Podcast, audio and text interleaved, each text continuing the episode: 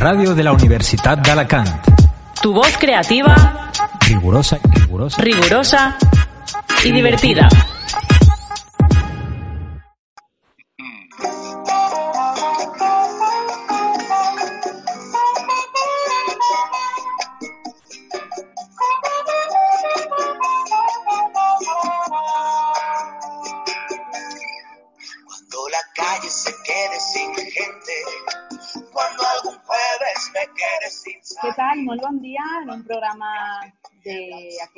Juliol, el primer que dediquem a la cultura en ràdio UA. I com ja sabeu, una universitat, la d'Alacant, que no s'atura i que ha decidit mantindre, en aquest cas, la vuitena edició del Festival de Teatre Clàssic de l'Alcúdia, Universitat d'Alacant, que se celebrarà de manera d'aquesta manera, no presencial telemàtica, des d'aquest dilluns 13 fins al 24 de juliol un munt de propostes ben interessants i de participants, així com activitats paral·leles que va a detallar-nos en aquest cas, el tenim a l'altra banda d'aquesta pantalla, Ximo Quílez, que és tècnic del Servei Cultural de la UA. Què tal, Ximo, com estàs?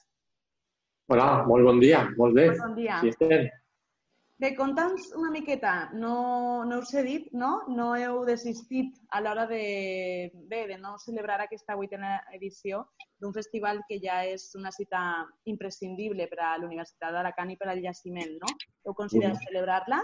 Conta'm un poc eh, amb quins criteris, no?, de, degut a la situació Mhm. actual. Molt bé, doncs sí, la veritat és que la decisió ha sigut continuar ja en la vuitena edició perquè ja eh, considerem que és un festival, una proposta cultural plenament eh, sòlida, una trajectòria també molt important i era una llàstima perdre un poc el fil de tota aquesta trajectòria i de tot aquest camí recorregut fins ara. No? Aleshores, està clar que de, davant les circumstàncies i tota la situació que, que hem patit i que estem patint i que estem vivint, una opció factible, una opció que van considerar que era la més prudent i la més sensata, era continuar el festival i plantear un petit eh, gir, un canvi de, de proposta, fer-ho virtual, però mantindre el festival i, i en aquest sentit hem apostat per un format eh, virtual, però també un poc eh, aprofitant les possibilitats que ofereix Clar. Per Sí, exemple, sí, la eh, d'un major públic, no?, en, en, el cas de... No cal Clar, desplaçar. efectivament, Sí que... efectivament. eh, el, Però que, el, és una sèrie d'oportunitats que abans no estaven. Sí. El que sí que veig és que les dues branques es mantenen, és a dir, el festival es caracteritza per tenir una setmana dedicat al teatre de l'ensenyament, diguem-ne, i l'altra teatre professional, no? Conta'm una mica el programa d'espectacles, Ximo. Sí, efectivament, hem mantenit un poc el format perquè no hem d'oblidar que som universitat i que és un festival de teatre on la vessant educativa o la vessant del teatre de l'ensenyament és molt important. Eh, una de les nostres funcions, efectivament, és eh, educar a través de la cultura del teatre i, en aquest sentit, el festival, la, el teatre de l'ensenyament té una funció molt important. Mantenim enguany eh, aquesta estructura del teatre de l'ensenyament. No ens agrada dir teatre amateur, ens agrada Uh -huh. utilitzar la denominació de teatre de l'ensenyament, que a banda té la, la particularitat eh, en aquest eh, festival de que seran vuit obres, eh, vuit, deu obres, perdona, Deu. Uh -huh. perquè incorporem eh, obres de les nostres aules de diferents anys i eh, la participació d'instituts de la Universitat també Miguel Hernández que donen un conjunt i donen, jo crec una visió del teatre de l'ensenyament aplicat al teatre clàssic molt gran i molt interessant. Aleshores, es manté aquesta vessant que considerem, ja dic, que és fonamental en el nostre festival i que també crec que li dona un fet diferencial respecte a altres certàmens i que ens dona aquesta peculiaritat com a, com a universitat. Clar, tenim, parlem d'estrenes en el cas del teatre per a l'ensenyament o són, com comentaves, eh, tipus La Tempesta, que ja s'ha estrenat, per exemple, de l'aula Sí, de la UA. efectivament. Uh -huh. Efectivament, són obres que ja s'han estrenat, evidentment, però que tot i això crec que representa una oportunitat magnífica per a que moltíssima gent pugui apropar-se de nou, pugui conèixer si no, la, la, si no han tingut l'oportunitat de, de veure-les. A banda, eh, tindran la possibilitat de veure les obres universitàries, però també les obres d'instituts, les obres que han participat o que han estat en el certamen de teatre escolar grecollatí que també celebrem. Per tant, jo crec que és una oportunitat magnífica per a, en el cas de que no les hagin vist, eh, veure-les, descobrir-les i en el cas de que s'hagin vist, tornar a gaudir de, de, de les obres. Sí. Exacte, perquè, Ximon, aquesta primera setmana tenim des d'Electra fins a Antígona, passant per eh, sí. Medea, Celestina, és a dir, una, ampla, una amplíssima varietat. I estic, ho tinc quasi davant per a la gent que, que vulgui consultar la programació, que no ho haig fet encara, recordem que comença el dilluns sí. 15, en cultura.a.es, a l'apartat Festival de l'Alcúdia. Hem vist que Correcte. ho heu organitzat d'una manera que eh, s'entra a informació i vídeos i n'hi haurà un espai en el temps concret, limitat, per a poder gaudir sí. eh, no? en streaming d'alguna manera d'aquestes... Efectivament. Clar, en el cas de les obres del teatre de l'ensenyament, eh, les persones interessades tindran la possibilitat de veure-les durant tot el festival. S'obrirà a partir del dia 13 i les obres específiques del Teatre de l'Ensenyament estaran en obert fins a la finalització del festival. Creiem ah. també que és una bona mesura per a donar la possibilitat de veure-les en el moment més, eh, més adequat o que la gent tinga més possibilitat de, d'accedir a, a elles. Vale, que sí, També és important ressenyar que sí. són obres de teatre clàssic greco-llatí en la majoria de casos, però que també hi ha algun cas de teatre clàssic com la Celestina de la Universitat Miguel Hernández o l'Anzuelo de Fenissa, també representada per, nostra, per la nostra aula de teatre clàssic fa uns anys, que també ven al Cúdia, però que pot ser un bon moment per a, a revisar per a revisar-la, sí, sí. Pel que fa a la setmana del teatre professional, ara parlarem, com comentaves, d'aquesta proposta de festival eh, greco-llatí en paral·lel. La setmana del 20 al 24 de juliol, Ximo, què destaquem en la programació? Doncs destaquem tot. Quantes Perquè... obres i quants autors? Val, són eh, cinc obres de dilluns a divendres obres que en alguns casos han estat ja eh, estrenades en el Festival de Teatre Clàssic eh, de l'Alcúdia, en altres casos no, però en tot cas són obres eh, que tenen un poc també, anant un poc al sentit no, del teatre clàssic, de la literatura clàssica i del concepte fins i tot de classicisme, no? que són obres que es poden veure una vegada, una altra vegada, i sempre tindran una nova lectura, una nova vigència, una nova actualitat. Són obres inagotables que tornar a veure-les representa, jo crec que una actualització i una possibilitat sempre interessant. Uh -huh. Són obres de gran categoria, totes elles, totes elles, de contrastada solvència i de contrastada qualitat, que han estat en, en festivals com Mèrida, com altres i, i crec que és una oportunitat de luxe eh, poder gaudir-les poder gaudir-les d'una manera també gratuïta, que també és important. La veritat és que sí, com deies, no? Hamlet, eh, da igual, dona igual que es facin tantíssimes revisions, no? O Medea, que és l'estrela un poc de la programació d'aquest any, que fa un doblete, no? Sí, sí, sí, sí. És així, a banda, les companyies són absolutament de primer nivell, Atalaya, totes, totes. Eh, Fedra... Teatre Micalet, no? També. El Teatre Micalet, efectivament, el Hanley Canalla, sí. que eh, personalment jo crec que és una de les obres que més he gaudit en, en l'Alcúdia perquè és una proposta escènica i actoral magnífica.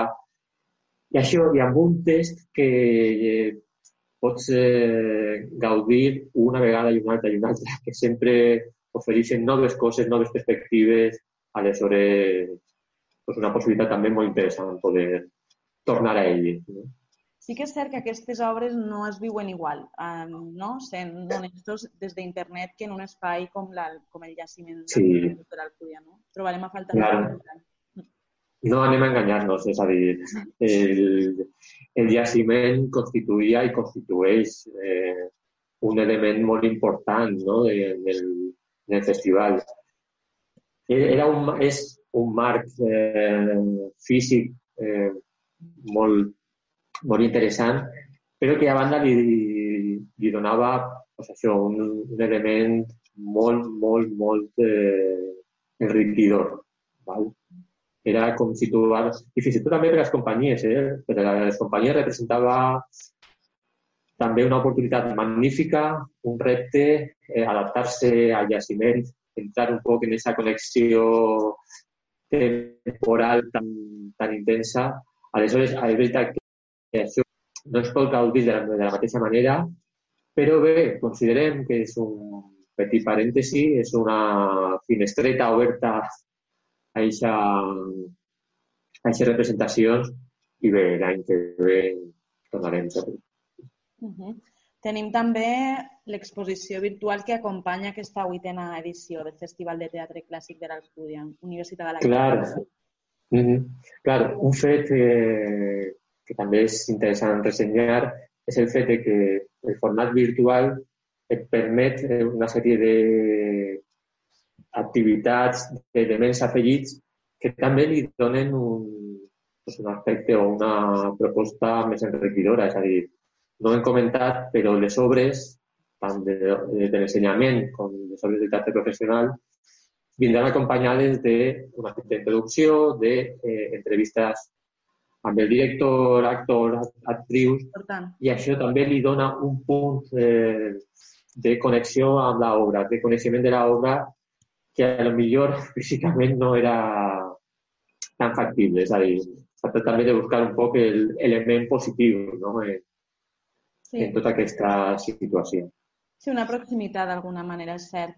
Sempre hi ha avantatges i inconvenients, no? En, en sí, tot... sí, sí. El que passa, pues, això, anem a, a tractar d'extraure un poc les qüestions positives i les qüestions més adients i, i sí, de trobar-li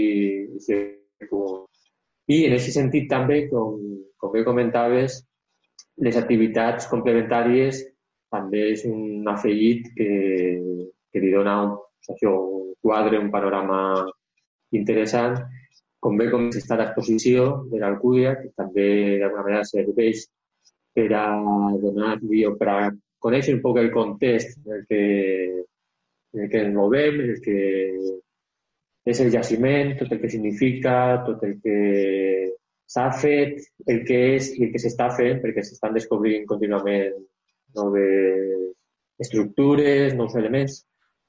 Junt amb això tenim un número especial de quaderns de cine, dedicat al clàssic, uh -huh. que també és un, el número element... és això anava a comentar-te. Sí, sí. Quin contingut trobem este any? És anual, entenc que va acompanyar del festival? Sí, aquest és un número gràfic eh, dedicat específicament a la relació entre el teatre clàssic i el cinema. Versions, eh, plantejaments, coordinat per eh, Juan Antonio Ríos i per Israel Gil, cinema, i un element més que afegir a, a la proposta. Mm -hmm. I ara en un moment en què ens ha deixat per cert, no? Perquè no, no recordar-lo en sí. També important. Absolutament, sí, sí. No sé si ha fet banda sonora de alguna obra que tinga un contingut clàssic, però podem considerar, jo crec, a Ennio Morricone un clàssic absolut de, de la música, no sol de cinema, jo crec, de la música en general. En general. Si no és clàssic ara, serà més endavant, segur, no? Igual ara és massa... Jo, jo, jo, jo crec que és... Sí, sí. Massa pronte. El que, parlant de música clàssica, però canviant totalment de terç, tenim el, el tema del greco-electrolatino, que em pareix superinteressant. Sí. No? Videoclips de teatre sí, sí. clàssic, és a dir, donar-li una modernitat, una frescura. Això és nou? Aquesta proposta és nova?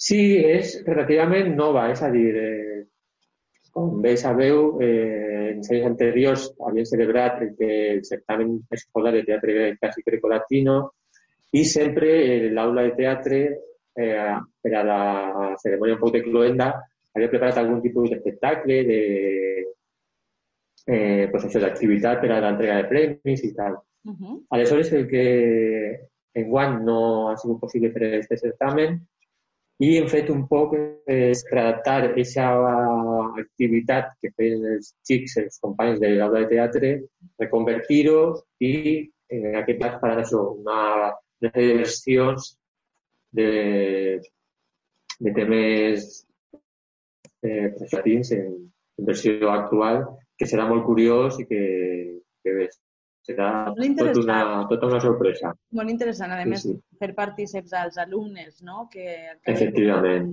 és, és l'objectiu, com tu comentaves, l'essència del festival. Me encanta la frase, preparaos para tumbar los coliseos con un épico perreo. Molt eh, i molt encertada no? per a l'objecte que, que ens ocupa. tota, sí, sí, tota una declaració de- d'intencions. Sí, sí. Així és. Qui participa? M'ho comentaves abans, m'ho avançaves una miqueta a Universitat Miguel Hernández, però m'agradaria detallar un poc més, a part de l'aula de teatre, entenc que la vessant clàssica en aquest cas, no? dirigida en aquest cas per Xomara. Eh, Mhm. També tenim, per exemple, l'institut, eh, un institut d'IBI, no?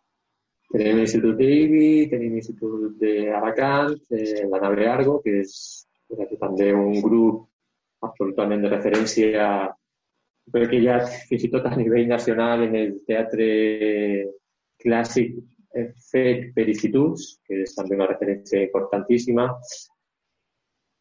Tenim tres aules, doncs tenim el Anzuelo Fenissa, eh, que va fer en el seu Ricardo Arqueros, també del teatre clàssic. Tenim um, a Pluto dirigida per Pasqual Carbonell, que també ha sigut director de l'aula de teatre. Jo crec que està molt ben representada un poc, fins i tot això, tota la trajectòria no? de, de l'aula de teatre clàssic, que és completa, com bé dius, doncs això, en la Universitat Miguel Hernández, que també és una presència constant en els últims anys, sempre han estat presents i enguany estan en, en, enredando con la Celestina, també és una proposta prou interessant, determinats instituts i, com me comentava, pues això, el tema del teatre en ensenyament, que per a nosaltres és absolutament important i central en, en este festival. Sí, un festival que a més, a més, jo no sé si va, suposa que és o no, es va plantejar la possibilitat de no celebrar-se, però que al final maneja tant i a tanta gent, perquè entenc que hi ha un equip al darrere prou gran, no?, pel que puc entendre. Efectivament, efectivament. Eh, el treball, el fet de optar, d'anar a un format virtual, també ha implicat el treball de moltíssima gent eh, a tots els nivells, perquè no hem d'oblidar que estem en una situació excepcional, una situació nova que ha generat també nous reptes perquè eh, doncs això, hem entrat en un, tot el tema de la difusió de la programació virtual. Això implica tota una sèrie d'elements de gestió nous que no estaven contemplats i, efectivament, tot el servei de cultura ha estat eh, magnífic i, i bé, el, el treball ha estat ahí crec que hem d'estar contents un poc per poder portar endavant un projecte que en principi pues, això no, no va poder anar endavant, però, però finalment ahí està. Ara que no ens escolta ningú, Ximo, esperant també que l'any que ve, si voleu conservar el format de les entrevistes, però per favor tornar a aquesta pressió Sí, sí, sí. jaciment arqueològic. Absolutament, és la és l'esperança, és el desig, és, és tot, és el que, el que volem, el que desitgem. Eh, eh, entenem també que se poden aprofitar alguns elements de, d'aquesta situació, incorporar-los d'alguna manera, però, però bé, la màgia, el fet eh, està aquí. parlat en Ximo Quiles, és eh, tècnic del Servei de Cultura de la Universitat d'Alacant, amb motiu de la vuitena edició del Festival de Teatre Clàssic que comença ja, de l'Alcúdia Universitat d'Alacant, que oferirà, a part d'aquesta doble programació dedicada, per una banda, a la docència i d'altra a les propostes més professionals, tindrà un munt d'activitats online complementàries, com tallers arqueològics també, exposicions, com comentàvem, sobre el jaciment i articles de- d'investigació sobre la relació entre el teatre clàssic i el cinema. És a dir, que la cultura està servida també al mes de juliol. Ximo, gràcies per estar en Cultura en Ràdio UA i una abraçada molt gran. Un Gràcies. plaer. Igual, una abraçada. Igualment.